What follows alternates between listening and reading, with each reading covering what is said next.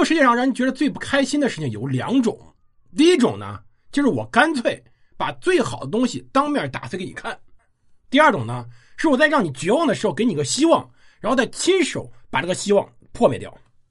唐朝历史在天宝十四年、天宝十五年，或者叫天宝十五载，这个历史关节口上，实际上在调哥舒干出关负责防守之时，是有很好的机会的。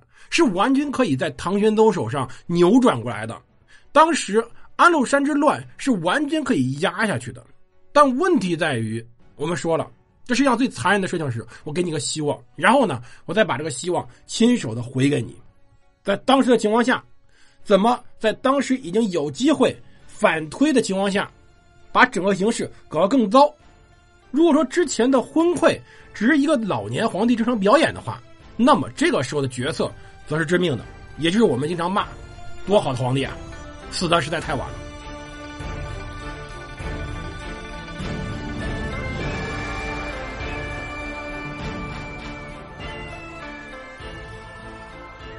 欢迎大家收听蒙头读书，大家好，我是胡蒙，这里是我们的战争史，我们来接着讲我们故事。别忘了，双十一正式开始了，淘宝中搜索“胡蒙嗨翻天”是可以获得很不错的好红包的，尤其今天晚上红包还挺大的。我们来接着讲我们故事啊。当时在天宝十四载十二月的时候，封长京自杀，高仙芝也死了，便调了哥舒翰呢去前线负责统兵。当时号称有二十一万八千人屯守潼关，同时呢，玄宗也下令天下四面进兵，会攻于洛阳。很快便有响应的。十二月下旬，常山太守严杲清在十二月二十一。平原太守颜真卿、济南太守李随在十二月二十七，饶阳太守卢宣成、司马李正都开始起兵讨伐安禄山。河北十七郡随后群起响应，可以说这时候是河北后方安禄山的老家出了大问题。此时河北真正党服于安禄山的只有范阳、卢龙、密云、渔阳、吉、邺六郡而已，而且它分散很开的。范阳、卢龙、密云、渔阳比较靠北，而吉业实际上比较靠南的。这个业实际上就今天的安阳，甚至当时的范阳节度使贾寻，由于颜杲卿派出密使游说，已经有心思反归朝廷了。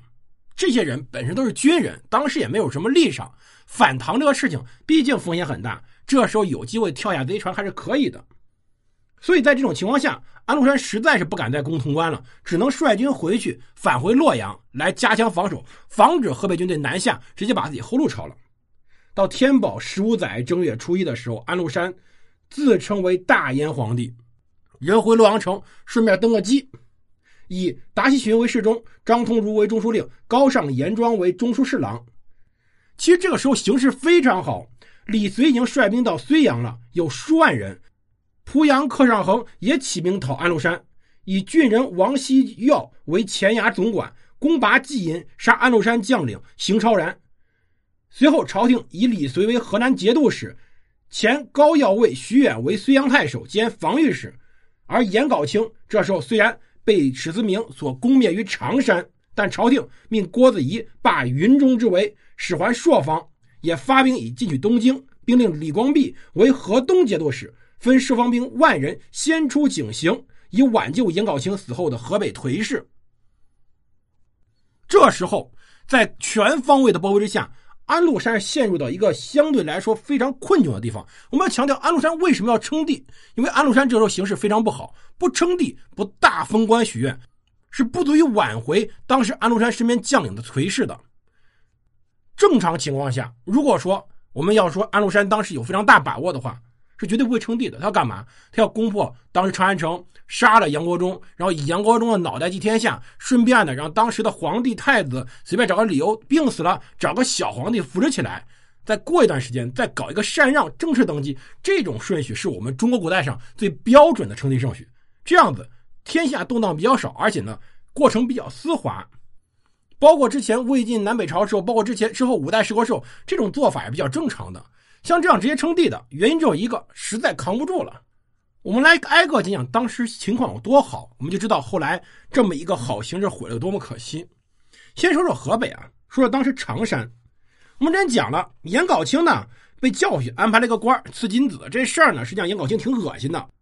等到安禄山攻下东都洛阳以后，到十二月的时候，他就开始起兵了，与颜真卿在平原，两个人互相照应去起起兵，用酒食祭月引诱了当时安禄山的军队，然后趁乱把他们杀了。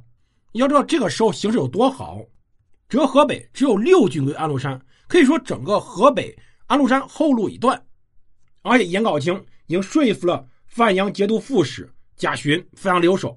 但问题在于这个事儿就暴露了，安禄山立马派人回了范阳，引诱贾询一起讨论问题。讨论之后直接杀了，杀了以后换了牛廷玉来担范阳军使，然后让史思明、李立杰等率番汉部骑万人南击柏林、常山等，又安排蔡希德率领万人自河内北上夹击。这里有个大问题，虽然严杲卿、颜真卿等在河北起兵，但最关键问题在于。他们手上军队几乎是没有的。他们手上如果说有军队的话，也就是当时的一些民兵而已。这些民兵与天天边境上练习作战的，天天跟当时那些边境游牧民族互相打着玩的那帮子翻汉骑是没法比的，可以说是一触即溃。而且除了这一问题以外，他们内部也有问题。到天宝十五载正月的时候，严杲卿。让他的儿子严全明以及将领贾深、翟万德等献他杀的贼将李钦凑的脑袋，以及何千年、高庙等人去京师，算是献俘。而当时有张通幽呢，就在严杲清面前哭说：“通幽兄，也就张通儒，陷于贼手，希望能跟严全明一起走来救宗族。”这个事儿哈，实际上严杲清是个君子，没有想太多，就让他去了。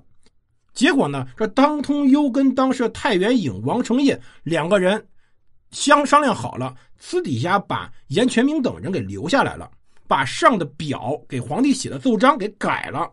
改了以后呢，把功劳全部放在张通幽、王承业身上，而且呢，暗戳戳里毁着当时的颜杲卿，又派了其他的使者把这个东西送给朝廷。唐玄宗这个时候没有什么辩查能力了，因此拜王承业为羽林大将军。这时候该发的赏赐其实没发下去，这是一个问题。而更关键的是，当时严杲清起兵八天，守备没有准备完的时候，史思明、蔡希德率领骑兵已经到常山城下了。严杲清派人去太原告于王承业，而王承业之后就惦记着严杲清的功劳。那正好，严杲清你死了，永远没有人再会说这句话了，再也没有人会把这事给揭出来了。因此呢，就拥兵不救。严杲清等人。昼夜拒战，粮尽齿竭，望援不至。他们是没有什么战斗能力的。正月六日被围，正月初九城被攻陷了。而当时这一群贼人纵兵杀万余人，把严杲清及袁吕谦等人送到洛阳。安禄山当面斥责严杲清说：“你是范阳公曹，我让你做判官，没多少年你就升到太守，你怎么来负了我还造反呢？”严杲清瞪着眼睛骂他说。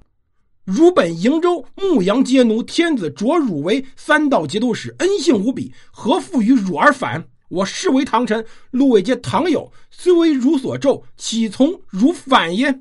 我为国讨贼，恨不斩汝，何谓反也？骚结狗，何不速杀我？安禄山大怒，把颜杲卿、袁吕谦两人杀死了。颜杲卿死的这一幕是非常惨的，历史有记载。安禄山对于他非常愤怒，把他绑在了洛阳天津桥的桥柱上，是把他肢解了。严杲清在此时仍然骂不绝口，叛贼是用钩子勾断了他的舌头，说：“看你还能骂吗？”而严杲清在这种情况下还是含糊不清的在骂他们。最后呢，血液流尽了，遇害了。当年他只有六十五岁。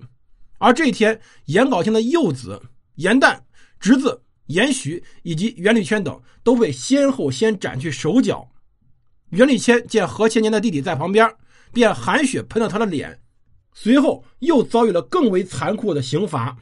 这就是《正气歌》里所写的：“时穷节乃现，一垂丹青；再齐太史简，再晋董狐笔，再秦张良追，再汉苏武节。为言将军头，为季赤中雪，为张睢阳齿，为言长山蛇，或为辽东茂。”清操厉冰雪，后为出师表，鬼神气壮烈。后来颜杲卿被杀以后，首级在大街上示众，是没有人敢收葬他的。